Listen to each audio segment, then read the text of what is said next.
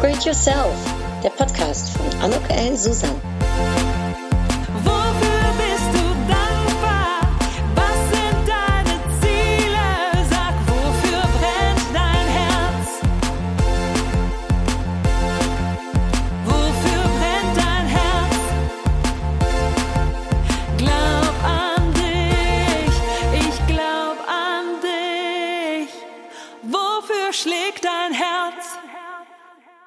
Ja, ein herzlich willkommen, ein herzliches Willkommen zu meinem Podcast Upgrade Yourself. Glaub an dich, heute mit der Katharina Turacek. Spreche ich deinen Namen so richtig das aus? Turacek, genau Turacek, super. Ähm, wir haben das Interview im Auto, In der Tiefgarage am Flughafen Düsseldorf. denn die Katharina ist gleich auf dem Weg nach Wien. Ja. Und äh, ich freue mich wahnsinnig, dass du dir Zeit genommen hast, um mir ein kurzes äh, Interview zu geben für unsere Zuhörer und Zuhörerinnen. Ist es okay, wenn ich dich ganz kurz an die Zuhörer und Zuhörer vorstelle? ja, gern. Ja. Also, Katharina Turacek ist Medizinerin und Kognitionswissenschaftlerin. Sie ist Gedächtnismeisterin, Autorin von drei Büchern. Äh, Wahnsinn. Na, 19 Bücher. 19, 19 Bücher. Ganzes Bücher. Regal, ja. 19 Bücher. Es ist wirklich Nee. ein ganzes Regal. Wahre Nee. Geschichte, ja. Nein. Ich bin sehr schreibfreudig. Also da muss, wie komme ich denn auf drei? Da sind ja 16 Ja, weil ich immer, weil ich immer die aus, rausfilter, die gerade thematisch passen. Okay. Ja. Also 19 Bücher, da müssen wir also äh, wirklich nachher schauen, äh, welche das sind und warum, äh, äh, was die Themen sind, freue ich mich. Ähm, du bist eine Top-Speakerin, also toll, äh, gerade kommst du auch von einem Kongress in Essen ähm, und bist Mutter von zwei Kindern.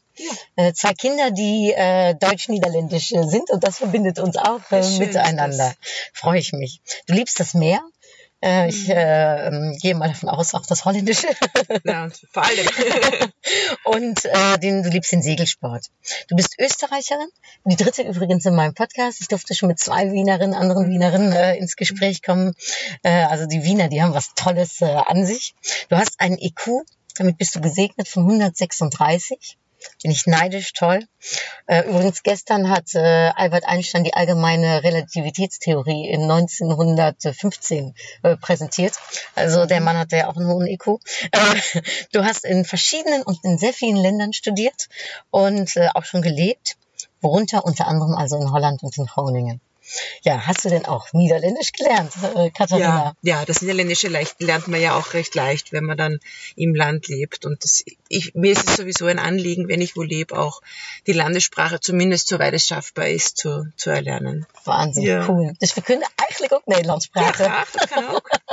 Aber ich glaube, da müssen wir zu meinem anderen Podcast lecker anders. Äh, Der ist zweisprachig hier äh, Für die Zuhörer ist es am besten, wir bleiben, beim Deutschen. beim Deutschen. Ja, Wahnsinn. Darf ich dich ähm, auf deinen gesegneten IQ ansprechen und dich fragen, wann das klar wurde, dass du ähm, ja, dass, dass du einfach mehr wahrscheinlich verstehst und kannst als äh, als andere? Also zunächst einmal ist der IQ in Wirklichkeit nur eine Zahl und ein Wert und man darf das nicht überbewerten. Mhm. Ähm, es, ist auch, man kann auch darüber diskutieren, inwieweit kann man so etwas wie Intelligenz tatsächlich messen, was ist Intelligenz eigentlich, wie hängt das mit dem Erfolg auch zusammen. Ähm, bei mir ist es tatsächlich im Lebenslauf so, dass ich in gewissen Situationen einfach aufgefallen bin, schon als kleines Kind, das um vier in der Früh die, die, die Mutter wach gehalten hat und, und dann aber auch wi- wirklich bespielt wurde und, und bespaßt wurde und eben auch immer sehr, da, da bin ich einfach schon sehr wach und aufmerksam gewesen. Dann hat sich das fortgesetzt damit, dass niemand mehr mit mir Memory spielen wollte. Äh, und letztlich äh, war für mich ausschlaggebend dann natürlich die Schulzeit. Ich habe dann noch eine Klasse überspringen dürfen, was mir ganz viel gebracht hat, Mhm. vor allem eben auch so im sozialen äh, Kontext.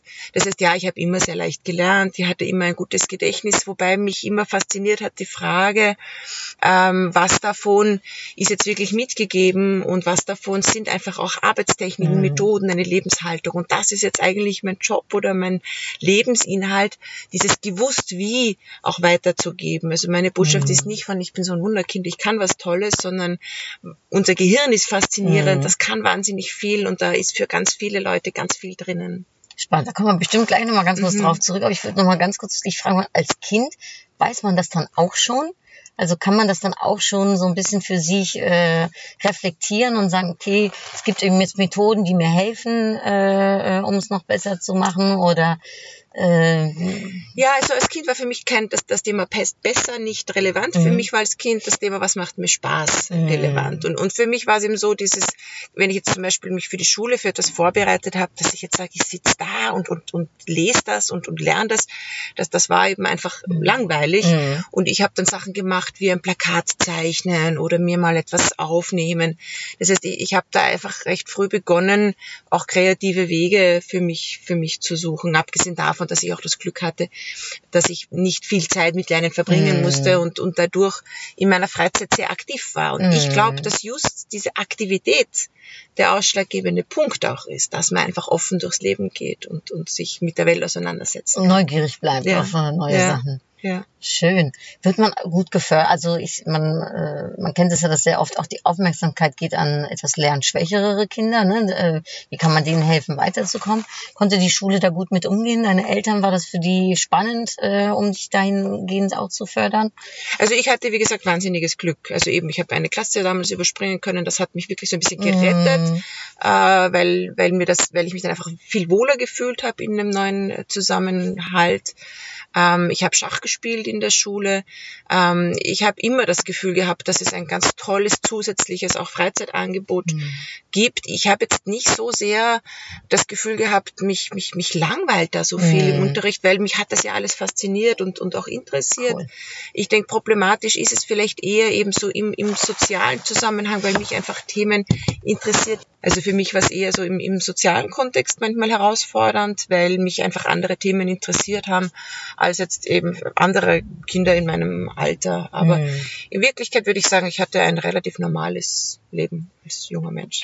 Und Ja. dann hast du erst Medizin studiert oder hast du erst Kognitionswissenschaften studiert? Also dann war es so. Dann habe ich gesagt, mich interessiert das, das mit dem Gehirn. Ich will jetzt Ja. einfach wissen, was geht da ab, was geht in meinem Gehirn ab, was, was passiert jetzt in den Gehirnen der Mitschüler, wenn es ihnen schwerer fällt. Und ich habe mich immer gewehrt gegen dieses Bild, es gibt schlaue Kinder und dumme Kinder. Ich habe immer dieses Bild gehabt, was kann man tun, um das aus dem Gehirn rauszuholen, von dem ich geglaubt habe, Gehirn kann das und weiß, Gehirne können es. Ähm, und habe deswegen für mich entschieden, ich möchte Gehirnforscherin werden. Mhm. Und dann stellt sich eben die Frage, wie, wie macht man das? Wie wird man das? Ich bin zum Max-Planck-Institut gefahren in München.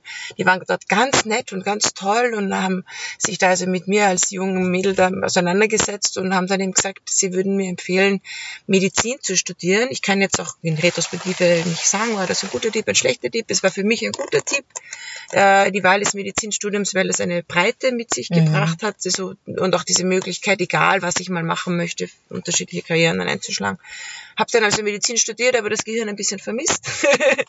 das Gehirn ist jetzt im Medizinstudium nicht wahnsinnig präsent und habe dann Aber du deswegen konntest dein Gehirn einsetzen fürs Medizinstudium. Ich habe vor allem sämtliche Lern- und Merktechniken ausprobiert. Also das Medizinstudium eignet sich hervorragend, um Merktechniken auszuprobieren. Wobei Lernen ja viel mehr ist als nur Merken. Das ist ja dann auch wieder spannend. Äh, Das ist in Wirklichkeit diese Auswendiglernerei ja man auch, auch wirklich aus verschiedenen Perspektiven sehen kann. Aber habe dann nach Medizinstudium äh, Kognitionswissenschaft noch studiert und das war dann der also da- das, das war die, die inhaltlich glücklichste, interessanteste, spannendste Zeit. Das war dann genau, genau meins. Interdisziplinäres Studium, internationales Studium. Und, Wo war das dann? Naja, das war ähm, ein Middle European Master. Das Mhm. heißt, das war eine Kooperation von der Uni Wien mit sämtlichen Universitäten so im mitteleuropäischen Raum. Ich habe dann eben auch in Cool. Budapest ein Semester studiert und es gab eben auch so Gastvorträge eben von Leuten aus, aus Zagreb beispielsweise, aus Leibach. Also es war wirklich ganz, ganz toll. Für die Masterarbeit bin ich dann eben in die Niederlande gegangen. Also ich würde das gar nicht an eine Uni festmachen. Mhm. Das ist auch vielleicht so ein bisschen das Problem mit Gehirnforschung, sage ich jetzt mal, dass man halt wirklich international denken muss, international äh, dann auch werden muss, um, um einfach zu schauen, wo wird jetzt das erforscht, das Mhm. gemacht, was mich gerade interessiert. Ja. Das ist cool. Ich habe das auch gemacht. Ich habe in vier verschiedenen Ländern studiert, in Europe, Mhm. allerdings in, in Mhm. einem europäischen Kontext. ja, toll. Äh, und äh, das gibt einem dann äh, auch nochmal neben dem Studium oder nochmal so neue Einsichten über die unterschiedlichen Länder? Oder Ja. wie hast du das Ich erfahren? habe ich es für mich immer so Metaebene genannt. Auch schon Mhm. im Medizinstudium war ich ja auch international unterwegs. Und man kriegt dann eben in meiner Perspektive so eine Metaebene, dass man sagt, ich, ich, wie funktioniert Krankenhaus in Österreich, wie funktioniert es in den Niederlanden, in Dänemark, ich war auch in Grönland. Und, und man kriegt einfach eine andere äh, Sicht auf, auf Mhm. Dinge, die man, es geht gar nicht darum, alles zu hinterfragen und kritisch zu sehen, sondern einfach nur zu sehen, so macht man es hier, so macht man es da, beides funktioniert und, und dann Mhm. wird man einfach ein bisschen offener, toleranter, Mhm. breiter in, in, in der Sichtweise. Und der Uni natürlich nochmal. Für jüngere Leute, ne, die uns zuhören, äh, würdest du sagen, dieser, ich sag jetzt mal so ein international äh, Charakter eines Studiums oder kann ja auch äh, äh, Work und wie sagt man das, Work and, äh, and, and Live oder so, ne? Da gibt's Ja. ja verschiedene Konzepte. Würdest du sagen, dass äh, äh, das würdest du empfehlen? Ich würde Ähm, das ganz klar empfehlen. Also wenn man die Möglichkeit hat, als junger Mensch äh, ins Ausland zu gehen, diese Gelegenheit immer ergreifen. Und die Möglichkeiten gibt es. Die Möglichkeiten sind da. Also ich finde, jeder, der studiert, hat die Mhm. Möglichkeit, sollte sie auch, sollte sie auch nützen. Ich hatte das Glück, ich konnte schon in meiner Gymnasiumzeit ein Jahr in Amerika verbringen. Also ich habe recht früh damit angefangen, da auch Ängste abgebaut. Aber also das ist ein ganz klarer Tipp, weil es macht das Leben so viel bunter, so viel reicher. Ja. Und als du dann dein, dieses schöne Studium äh, dann hattest, dieses äh, Kognitionswissenschaft, warst du da umgeben von Leuten, die auch für dich, ne, wo du sagst, ah, endlich, hier sind vielleicht auch Leute, ne, die äh, mit mir die gleiche Liebe Ja. haben. War das nochmal anders, Ja, um in das so war ein großartig. Umfeld zu kommen? klar, also wir waren noch ein ganz kleiner Kreis. Also es war wirklich eine ganz kleine Runde. Wir waren vielleicht 25 Leute. Ich kam aus einem Medizinstudium mit hunderten Mhm. Studenten und das war jetzt wirklich ein kleiner Kreis. Man hat die Professoren gekannt. Also das war natürlich einfach dann so meine, meine Luxusstudienjahre nach halt doch sehr intensiven Jahren des, des Medizinstudiums. Also ein ganz klares Kon Kontrastprogramm. Mhm. ja.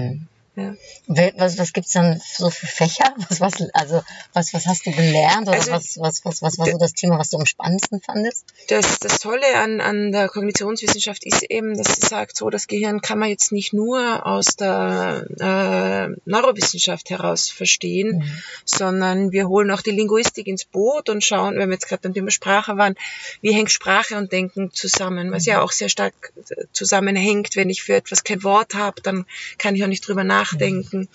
Äh, wie entstehen gewisse Begriffe, also das ist ein, ein, ein höchst interessanter Zugang. Die Verhaltensbiologie ist im Boot, nämlich eben auch über diese Überlegung, was passiert im Tierbereich, was kann man daraus auch für uns Menschen lernen, aber auch die künstliche Intelligenz, das heißt die ganze technische Seite, da gibt's ja dann Versuche, Gehirnmodelle nachzubilden. Das kann man also jetzt äh, nutzen in zwei Richtungen sehen, nämlich einerseits künstliche Intelligenz, was kann die können, wie, wie kann ich das weiterbringen, aber natürlich auch andersherum, was kann ich daraus lernen, wenn ich jetzt zum Beispiel versuche, ein Gehirnnetzwerke nachzubauen, kann ich da was daraus lernen über die Funktionsweise des Gehirns, also höchst, höchst spannend. Ähm, Sitz der Kognitionswissenschaft in Wien ist allerdings die Philosophie.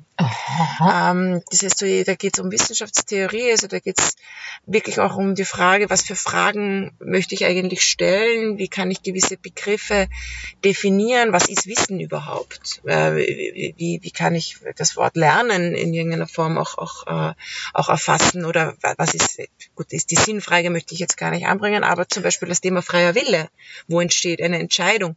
Also man sieht schon, es, es, Das ist ja es total artet breit. aus. Es ist genau, es ist wahnsinnig breit. Das ist die Idee der Kognitionswissenschaft zu sagen, wir gehen raus aus dem Elfenbeinturm, wir gehen wirklich in diese Breite. Äh, trotzdem macht es aber demnach Sinn, sich Schwerpunkte zu suchen. Und ich habe mich von Anfang an spezialisiert auf die Themen Lernen, Gedächtnis, Leist geistige Leistungsfähigkeit. Das, das war so meins, das ist meins. Und also da gibt es also ganz viele Themen, über die ich nur peripher dann Mhm. auch, äh, auch was zu sagen habe. Aber genau das gefällt mir. Deswegen bin ich jetzt eben auch im Wissenschaftstransfer gelandet, Mhm. weil ich so toll finde, was man schon weiß, aber gerade auch dann diese Brücke zum echten Leben zu schlagen, ist, ist für mich einfach das Tollste. Deswegen 19 Bücher, weil es einfach so wahnsinnig viel. Und ich verspreche meinem Mann jedes Jahr, jetzt kommt kein Buch mehr. Aber äh, es ist halt einfach jedes Mal wieder ein Thema, wo ich sage, okay, das könnte ich, das sollte ich eigentlich, das will ich eigentlich noch weiter für mich erforschen. Ja. Ganz, kannst du mal so zwei, drei Beispiele nennen, weil du sagst gerade ne, von Wissenschaft hin zum Transfer, zum Mhm. ne, wirklichen, äh, ich sag mal, ne, zum Leben und, und, Ja. und wie, wie man das so umsetzen Kannst du vielleicht zwei, drei Beispiele nennen? Ja, vielleicht zu meinen letzten zwei Beispiele. Mein, mein vorletztes Herzensthema war das Thema Gehen fürs Gehirn. Das ist entstanden, weil ich eben Gehen? gehen. Weil Mhm. ich beschäftige mich eben auch mit der Frage auch Demenzprävention, was braucht das Gehirn, um möglichst lang fit und gesund zu bleiben. Und da habe ich immer schon von Aktivität gesprochen und bin dann immer mehr auf Studien gestoßen, die eben gar nicht sich mit Gedächtnistraining beschäftigen, sondern mit körperlicher Bewegung, die eben ganz klar zeigen, je mehr sich jemand bewegt, äh, desto besser ist die Gedächtnisleistung. Die haben da gar kein Gedächtnistraining gemacht, die haben nur, die sind spazieren gegangen in vielen Fällen. Und dann habe ich das verfolgt und habe dann eben auch angefangen, in, in Vorträgen zu empfehlen, Leute, geht's einfach mehr zu Fuß. Wir sind als Menschen viel zu wenig zu Fuß unterwegs, im Vergleich auch evolutionär betrachtet zu früher.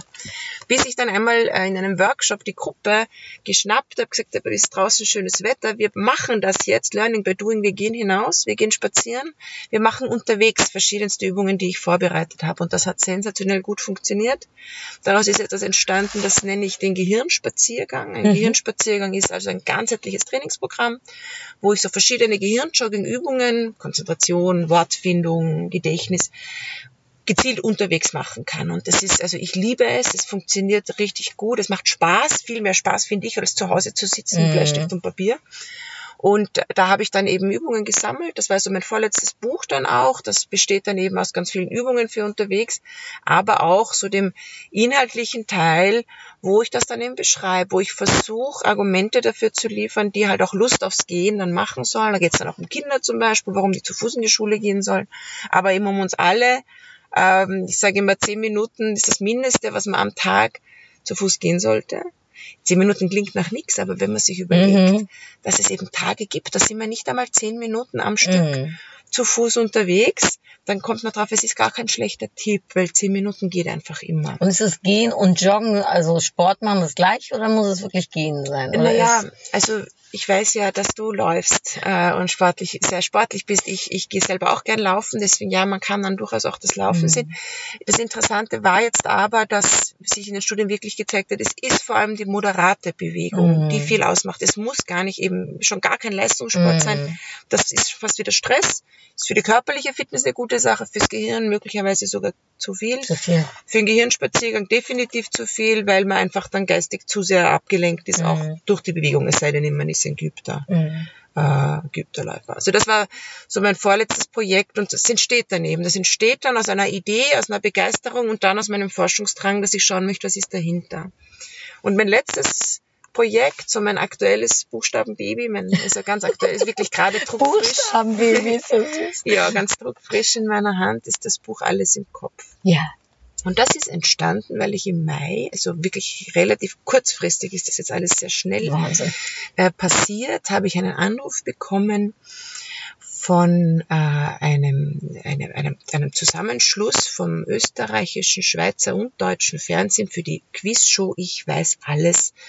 Sie hätten mich gerne als Kandidatin. Ach. Und da konnte ich natürlich nicht Nein sagen und habe mich da tatsächlich dann eben auch gemeldet, also quasi da, da, da mitgemacht. Da muss man dann auch noch so vorbereitend äh, immer wieder da auch sich kurz schließen und habe dann eben äh, bei der Quizshow mitgemacht, die sich damit rühmt, das härteste Quiz Europas zu sein, mit dem Titel eben Ich weiß alles und habe ihm gewusst, ich möchte mich nicht blamieren, ich lerne jetzt alles. Was für mich ein total tolles Selbstexperiment war, zu schauen, wie geht's mir jetzt als erwachsener Mensch, ich bin schon länger nicht mehr wirklich in der Situation gewesen, konkret was lernen zu müssen, wie geht's mir damit, wie mache ich das jetzt? Und es hat mir enormen Spaß gemacht, äh, zu beobachten, was mit mir selber, obwohl ich jetzt immer von mir gesagt habe, ich bin ein aufmerksamer und neugieriger Mensch, aber was das mit mir macht, wenn ich sage, so, ich möchte jetzt wirklich alles Mögliche in mein Gehirn hineinbekommen.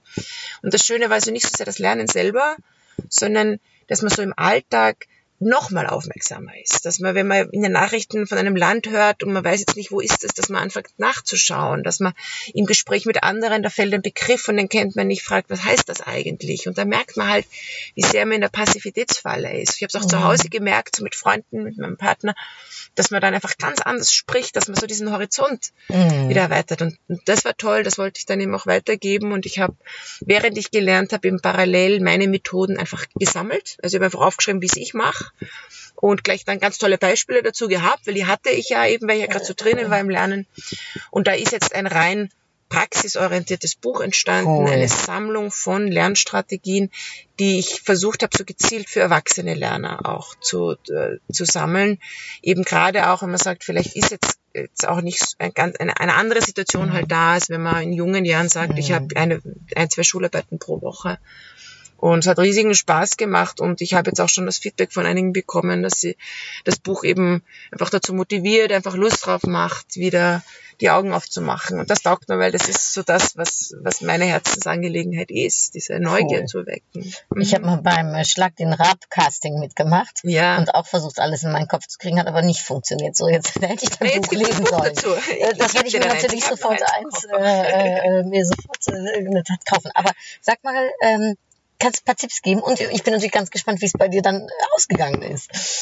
Ähm, also die, die wichtigste äh, Information jetzt einmal für erwachsene Lerner ist einmal, das Gehirn bleibt ein Leben lang lernfähig. Mhm. Weil ich habe schon so oft Das gehört, schön. dass die Leute dann sagen, na ja, aber ich kann ja gar nicht mehr und Mhm. das stimmt Keine nicht. Altersfrage. Genau, das Gehirn, das, das bleibt ein Leben lang lernfähig, aber es wäre auch falsch zu sagen, dass alles gleich bleibt. Wir wissen ja, man beobachtet ja auch die Kleinen und sieht, die tun irgendwie anders. Ähm, was wir schlechter können, je älter wir werden, sage ich auch ganz ehrlich, ist so dieses ganz klassische Memorieren, Einprägen von oft auch sinnlosen Listen, Informationen. Das können Kinder recht gut, denen Mhm. gibt man was, die sagen es nach. Je älter wir werden, desto schlechter können wir Mhm. das. Was wir aber besser können, ist das Vernetzen von Informationen, weil wir ja zurückgreifen können auf Erfahrungen, ganz viel Wissen, das wir schon von früher mitnehmen. Und jetzt ist die Kunst als erwachsener Lerner, dass man genau das auch nützt, dass man ihm sagt, ich, ich, ich knüpfe auf das an, was ich schon weiß und, und gar nicht erst zu versuchen, irgendwelche Sachen einfach nur stupide auswendig zu lernen. Das ist, das habe ich gemacht. Ja. Also meine, meine Lieblingsmethode, das hat mir echt enorm viel Freude bereitet, ist, ich habe einen Zeitstreifen gezeichnet. Von Okay. 1000 vor Christus bis in die heutige Zeit. Das war eine ganz lange Liste, also ganz lange Aneinanderreihung von einer vier Seiten. Wirklich ein Streifen, Zeitstreifen. Ja. Und da habe ich dann eingetragen alles, was ich interessant gefunden habe. Zum Beispiel historische Ereignisse. Aber auch, wann ist welches Buch entstanden? Oder auch, wann wurde was entdeckt? Wann ist welches Kunstwerk gemacht worden? Und dann sieht man, und das ist das, was so toll ist, dann sieht man wirklich, wer hat gleichzeitig gelebt und was ist gleichzeitig passiert. Und das, das ist für mich Lernen, dieses Aha, das war dann oder ah, das war vorher, das war nachher, das hat dahin geführt. Und da, da kriegt man dann so eine Art eben historisches Verständnis, was ich viel wichtiger finde, als jetzt Jahreszahlen zu büffeln. Mm. Und das ist auch was, das, das hätte ich nicht mehr so gekonnt wie früher und das ist aber auch nicht so gefragt, finde ich jetzt dann. Die Jahreszahlen merkt man sich dann im Nachhinein nochmal viel besser, wenn ich einmal diesen Mm. Überblick, wenn ich einmal diesen Überblick habe. Trotzdem kann man auch manchmal da dann hinterfragen, was ist jetzt wirklich das, was Mm. ich in meinen Kopf, ähm, in meinen Kopf bekommen möchte. Ähm, dann habe ich ganz, ähm, ganz viel Material zunächst gesammelt, einfach geschaut, was will ich eigentlich wissen. Das waren äh, zum Beispiel Biografien, aber in Hörbuchform. Das Mhm. habe ich dann so zwischendurch auch, äh, auch hören können. Das waren teilweise auch ganz tolle Jugendbücher oder so Kinderbücher, also so Sachbücher, die eigentlich für junge Menschen aufgearbeitet werden, weil meine Erfahrungen eben war, für Erwachsene gibt es dann Mhm. Bücher mit ganz viel Text und ohne Anschauungsmaterial und, und gerade für junge Leute ist das oft viel bildlicher, plastischer dargestellt. Und dann war aber der Trick für mich, die nicht nur passiv zu lesen, sondern eben wieder aktiv zu werden. Also ich habe dann so, was ich schon von früher kannte, ich habe dann Infokarten erstellt, habe das so für mich ein bisschen reduziert, habe für mich rausgeschrieben, was ist mir jetzt wichtig.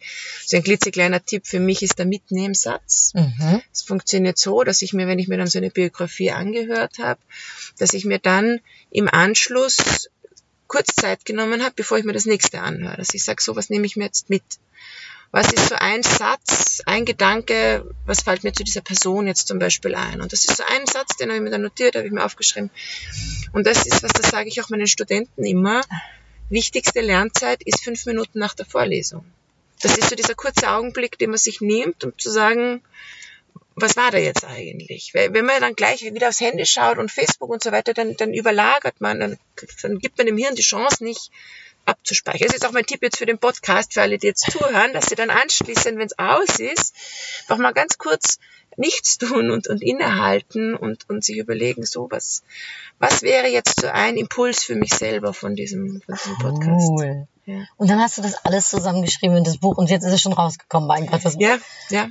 Ich habe das äh, Glück, ich habe einen ganz tollen kleinen Verlag in Wien, das ist der Hubert Krenn, der kennt mich schon, der hat alle meine Bücher mit mir gemacht und den habe ich natürlich gleich angerufen damals und der hat auch gleich gesagt, ja, dann machen wir dann das Buch. Dann gleich parallel, also auch schon mit der Grafikerin, das, also es ist alles dann parallel gelaufen. Es war wahnsinnig wahnsinnig intensiv der Sommer, aber es hat ja alles zusammengepasst. Und man muss dazu sagen, ich habe ja das Rad nicht neu erfunden, sondern das waren eben Strategien und Gedanken, das hatte ich ja alles Ja. Jetzt ist es eben einfach dann sehr komprimiert, in- äh, nochmal zusammengefasst. Das ist ja fantastisch. In, in, Form, in Form gegossen worden. Und ja, also das, das hat dann schon, hat, und ich bin sehr, sehr glücklich mit dem Resultat, bekomme auch sehr gutes Feedback. Ich habe jetzt auch das Glück, dass ich ganz viel auch schon unterwegs war, auch im Fernsehen, Radio. Das ist immer wichtig, gell, so für Mhm. uns Selbstständige, dass man dann eben auch mal einen Podcast in einer Tiefgarage in Düsseldorf macht und erzählen darf, was man alles macht, damit es auch Damit die Leute es auch hören, ja. Welt. Das hoffe ich Ja. in meinem Buch auch, wenn es rauskommt nächstes Jahr. Hör mal, dann bist du dann beim Fernsehen gewesen und oder hat es schon stattgefunden? Ja, Darfst du schon war, was darüber erzählen? Genau, das war im August. Ich darf mit, ich durfte ja auch nichts erzählen, stimmt, Ja. das hat so schwierig gemacht. Es war im August und es war großartig. Also es hat mir so ein, ich war auch gar nicht aufgeregt, was äh, ich ein kleines, Cool. ein kleines Wunder, äh, ein kleines Wunder finde.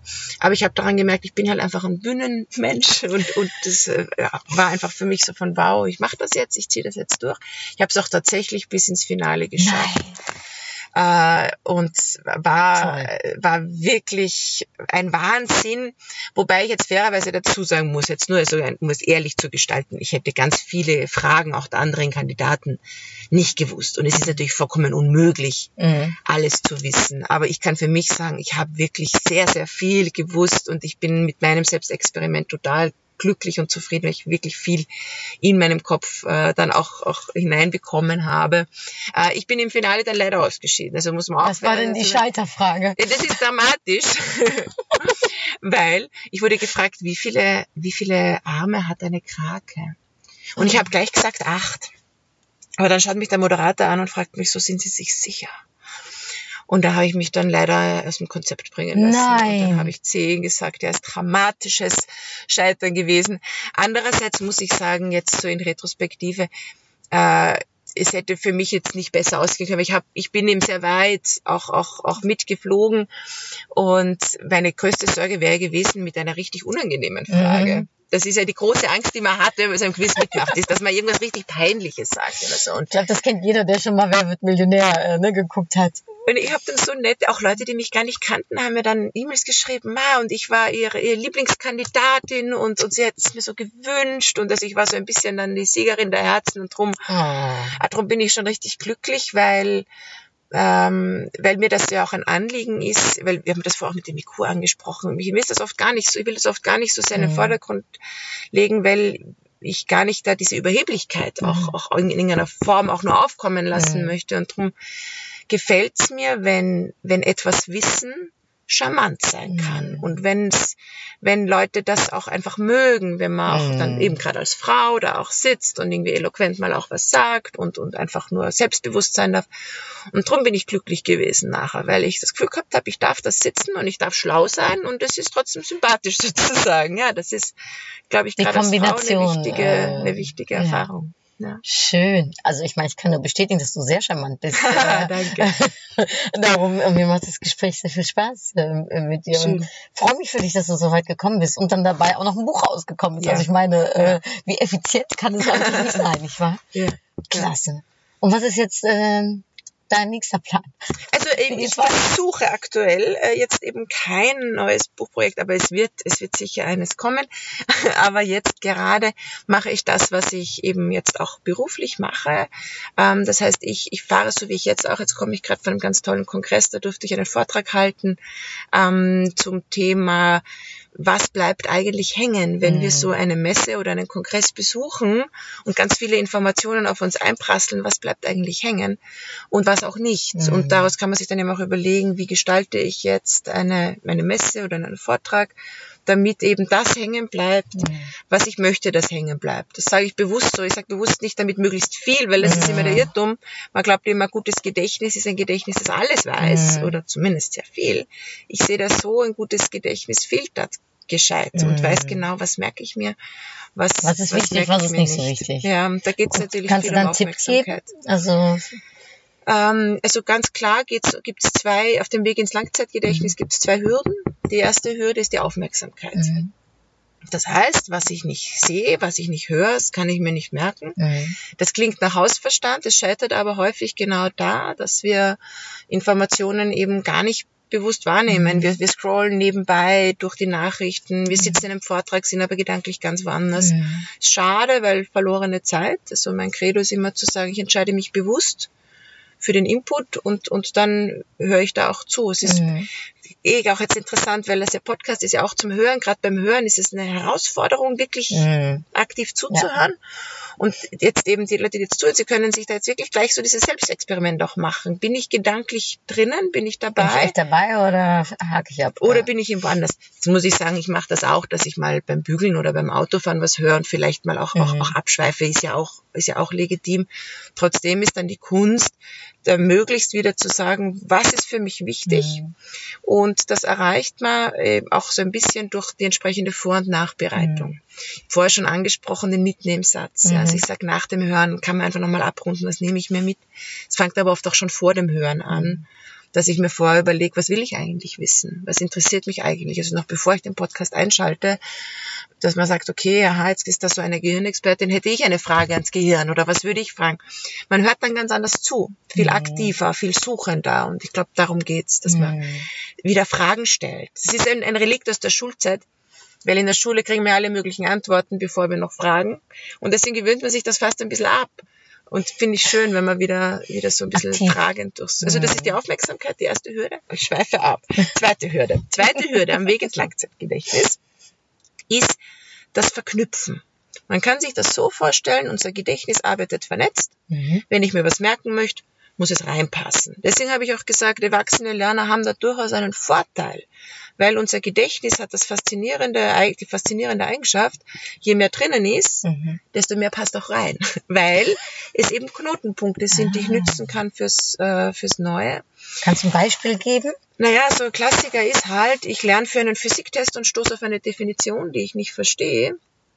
Und was wir in der Schule dann gemacht haben, ist, dass wir die oft dann einfach auswendig lernen, Mhm. wortwörtlich. Das hat dann gereicht für den Test, aber schon 20 Minuten später oder am nächsten Tag haben wir keine Ahnung mehr, was Mhm. wir da eigentlich gelernt haben. Also was ich nicht verstanden habe, kann ich mir auch nicht merken. Wenn es mir jetzt aber gelingt, da ein Beispiel zu finden, wenn ich da so ein Aha-Erlebnis habe, ah ja genau, da gehört da gehört's rein, das ist so mein, mein, mein Mhm. eben mein Anknüpfungspunkt, dann, dann wird das eben eher, eher, eher hängen bleiben. Mhm. Und äh, ausschlaggebend, deswegen habe ich das vorher auch so dann bei der Aufmerksamkeit schon erwähnt, sind eben oft so die eigenen Fragen. Weil Mhm. meine Fragen sind eben die Anknüpfungspunkte für, äh, für das neue Wissen. Mhm. Also immer so wieder hinterfragen, was will ich eigentlich wissen? Warum schaue ich mir das an? Was ist jetzt für mich eigentlich relevant? Ja. Cool. Jetzt bin ich äh, gesegnet ne, mit vielen Kindern in meiner Umgebung, Ja. unter anderem ne, zwei Neffen und eine Nichte, die ich habe, die in die Schule gehen, die wahnsinnig viel lernen müssen, immer wieder neue Mhm, Tests ja. haben. Und äh, ich äh, in meinem Umfeld sehe, dass die Eltern auch manchmal ein bisschen verzweifeln. Ne? Ja. Äh, jetzt kommt noch mal was. Kannst du einen Tipp geben für die jungen Eltern, die uns zuhören, oder vielleicht wenn sogar Kinder, äh, ne, äh, ich werde meinem Neffen oder meinen Neffen das dann mal vorspielen, ähm, Ja. Wie Kinder vielleicht auch jetzt in der Schule irgendwie.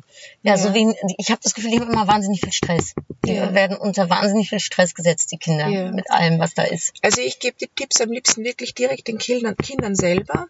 Ähm, es ist wahnsinnig schwierig. Ich habe ja auch zwei Kinder, sich da als Elternteil wirklich rauszuhalten und zu sagen, ich übergebe die Verantwortung auf den schulischen Erfolg meinen Kindern. Mhm. So früh wie möglich, weil dann ist es schwierig, den Aus, Austritt Mhm. sozusagen zu schaffen. Das heißt, klar, helfe ich dem Kind bei der Vorbereitung, wenn es ein Buch vorstellen soll, zum Beispiel in der Volksschule oder Grundschule. Äh, aber das mache ich dann, wenn das Kind kommt damit. Oder ähm, es ist auch wichtig, dass man Interesse zeigt und dem Kind auch zeigt, mal, was habt ihr heute gemacht oder was, was war interessant oder eben, dass man sich die Hausübung mal ansieht oder schaut, was, was für Noten. Also das Mhm. Interesse ist schon wichtig, aber die Verantwortung liegt, liegt wirklich Mhm. beim Kind selber, weil das Kind ja eben auch wirklich lernen möchte, lernen soll.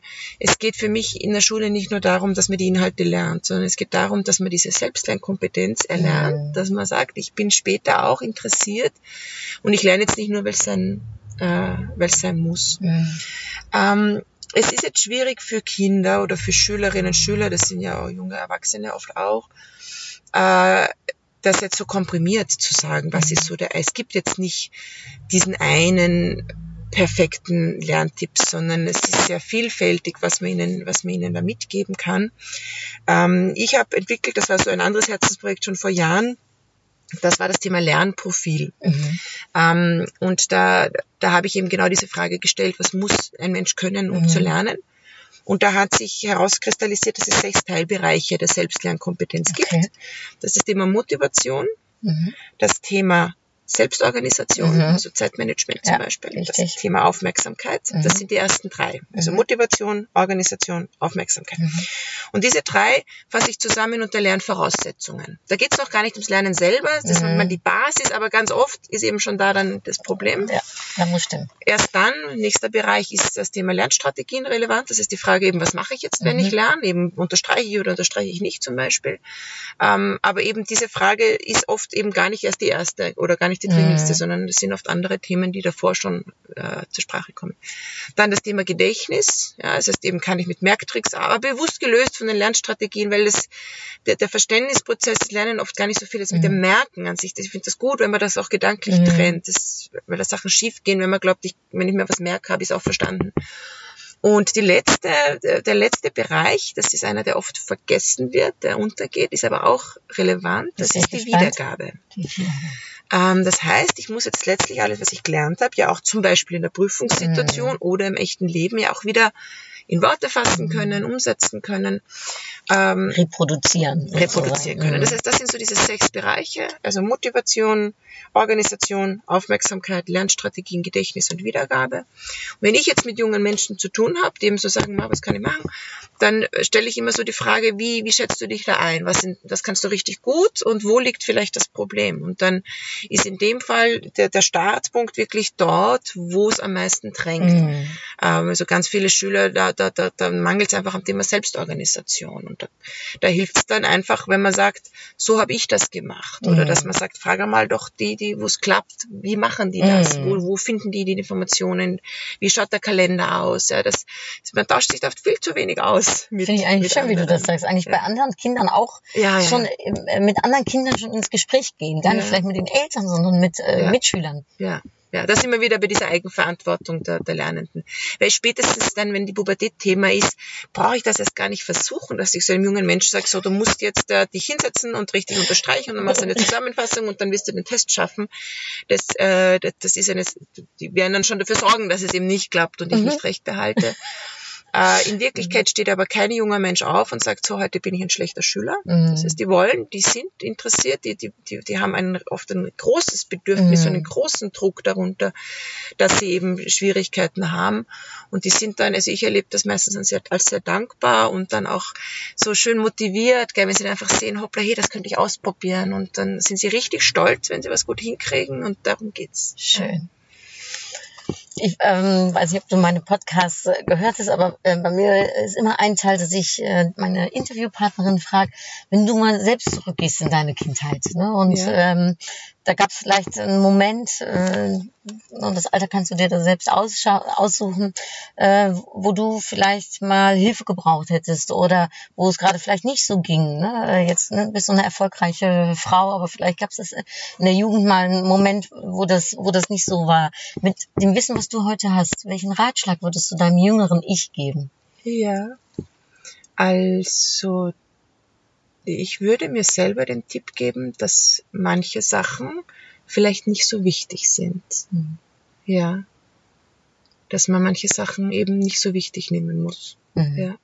Wie man sie sich selbst äh, oft äh, Ja, macht oder also- wie die, wie man es von außen äh, projiziert bekommt. Ja, für mich war die größte Challenge eben in jungen Jahren dieses, dieses Thema, dass ich einfach nicht reingepasst habe in klassische soziale Gefüge, wobei äh, ich jetzt auch nicht gemobbt wurde. Mhm. Ich, ich bin einfach immer so ein bisschen meinen eigenen Weg gegangen, aber ich habe schon darunter gelitten, dass ich eben jetzt nicht, ich war jetzt nie die, die, die sozial diejenige, die, die alles angeführt hat Mhm. oder die auf, die, die auf die Geburtstagsfeiern eingeladen Mhm. wurde. Wobei, wie gesagt, also ich habe eben das Glück, dass ich jetzt mich, mich auch nicht so, äh, es war nicht traumatisierend, aber Mhm. man ist halt dann schon manchmal so, dass man denkt, ma, ich würde da auch gern Mhm. äh, mehr dazugehören oder etwas besser können, so etwas wie allein schon, wie, wie, wie ziehe ich mich an, wie schminke ich mich. Es war halt eben eigentlich mir alles egal, Mhm. aber ich habe eben gewusst, man passt dadurch nicht so rein. Im Nachhinein weiß ich, es ist nicht wichtig. Ich habe jetzt eine Stilberaterin, die geht für mich einkaufen und dann ist das Thema erledigt und damit habe ich das jetzt für mich als Erwachsener einfach abgehakt.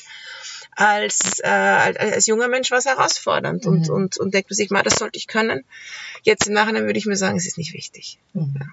Also vielleicht auch ein bisschen relativieren, Ja, äh, bestimmte Sachen. man hat das Recht, so den Fokus darauf zu legen, was einem selber wirklich wichtig ist. Und so zu sein, wie man sein möchte. In meinem Buch rede ich auch viel über Selbstbewusstsein. Mhm. Ne? Und so, ne, äh, ja, mein Podcast heißt ja auch Glaub an dich. Ne? Äh, äh, Was hat dir da am meisten geholfen, um zu deinem Selbstbewusstsein zu kommen? Ähm, das waren, ich habe in meinem Leben ganz einzelne, ganz wichtige Persönlichkeiten gehabt. Ähm, das ist zum einen meine Mutter, die immer, der es immer wichtig war, mich als Frau und als selbstständige Frau zu fördern und zu stärken. Ich kriege jetzt Gänsehaut, wenn ich so erzähle, weil sie so äh, wirklich das äh, war ein reines Selbstloses und nicht ein Pushen, ich will mein Kind irgendwie, das ist, sondern es war wirklich ein, du triffst die Entscheidung, die du magst. Und wenn das war, dass ich gesagt habe, ich heuer an auf einem Segelschiff in den Niederlanden, hat sie auch gesagt, toll und mach das. Ist also wirklich immer hinter mir gestanden. Und ganz aktuell ist es eben mein Partner, der äh, auch eben mir diesen, die- diesen, den Rücken da stärkt und eben auch sagt, ihm taugt das, dass, dass ich erfolgreich bin, dass ich auch als Frau erfolgreich sein darf. Ich finde es absurd, dass es immer noch Thema ist, aber Mhm. ja, es ist, es ist schon Thema als, als ich bin große Frau, ich bin intelligente Frau, ich bin in meinem Job auch eben soweit äh, zum Glück sehr erfolgreich. Und das ist halt dann manchmal schon challenging für, Mhm. fürs Umfeld. Und da, da stärkt mich das enorm, wenn dann jemand da ist, der einfach sagt, mal toll. Ja, und schön so. Toll. Ja, äh, sowohl von innen als von außen kann, kann es einem helfen, um zum Be Selbstbewusstsein zu gelangen. Schön, Mhm. wenn man so ein, so ein äh, Umfeld hat, was einen, was einen stärkt. Ja, das hilft schon. Also es, ist, und es sind oft so einzelne Lebensbegleiter, Mhm. Wegbegleiter, die, die das da mitprägen. Ja. Also ich könnte noch Stunden mit dir weiter quatschen. Ja. Ich äh, schlag vor, wenn du mal Lust hast, wir machen auch einfach mal eine zweite Edition dann in meinem Lecker anders Postcard und dann reden wir mal über deine. Holland-Erfahrung. Tun wir. Weil äh, eine Segeln hast du ja gesagt, du hast in den Niederlanden gelebt. Mhm. Ähm, und äh, das Da finde ich natürlich, da gibt's ganz viel zu plaudern. Also ich würde mich gerne mit dir ein zweites Mal verabreden. Vielleicht dann woanders als in einem Parkhaus. Aber wer weiß. Aber ähm, können wir abschließen mit ein paar kurzen Fragen, kurzen Antworten? Ich Ja? mich. Gut. Super. Und zwar ähm, würde ich dich fragen wollen, wenn du so zurückschaust, was war für dich dein größtes, dein größter Erfolg? Mein größter Erfolg mh, war der erste große Erfolg. Ich habe damals die Öster- österreichischen Jugendgedächtnismeisterschaften gewonnen. Das war der Startschuss für alles, was ich jetzt mache. Wie alt warst du da? Da war ich 17. Ja, 16 oder 17. Muss- 16 Da muss ich doch mal ganz kurz nachfragen, weil es interessiert mich. Hast du da auch die ganzen Lernmethoden damals schon angewendet für dich? Ähm, das war eine reine Gedächtnisolympiade, das heißt, da Mhm. ging es wirklich nur ums Merken und ja, da habe ich schon auch mit Methoden gearbeitet. Ich habe dann aber im Anschluss noch viel mehr Techniken kennengelernt, Mhm. die ich beim ersten Durchgang noch gar nicht, noch gar nicht kannte. Aber da gibt's Techniken, ja, da Toll. gibt's wirklich Techniken. Mit 17, das ist natürlich super. Ja, ne, das war wirklich der Startschuss. Ja. Cool. Und ähm, worauf möchtest du nicht mehr verzichten?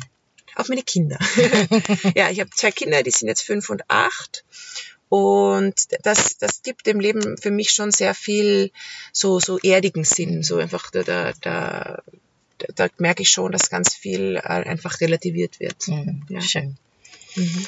Ähm, Wir haben gerade äh, über deine Mutter gesprochen ähm, und äh, ich würde dich trotzdem noch fragen, hast du Vorbilder? Also ob es deine Mutter ist, vielleicht auch jemand anderes, aber jemand, wo du sagst, das ist echt so ein Vorbild, vielleicht im Fachgebiet, vielleicht zum Lebensart äh, ne, und Weise. Ja, ich habe ganz klar Vorbilder. Vorbilder sage ich bewusst, weil ich, ähm, ich bin sehr schnell zu begeistern für, für Themen. Aber ich, ich, ich bin auch sehr schnell so, dass ich jemanden bewundere, oft einfach auch nur für einzelne Elemente. Und ich glaube, ich habe dann wirklich Vorbilder für einzelne Themen, dass ich sage, so das würde ich gern so machen wie der und das, da möchte ich gerne dahin. Ich kann, ich kann jetzt nicht eine Person nennen, dass ich sage, so ich möchte so werden wie die, weil ich bin eigentlich recht froh mit dem, was ich bin.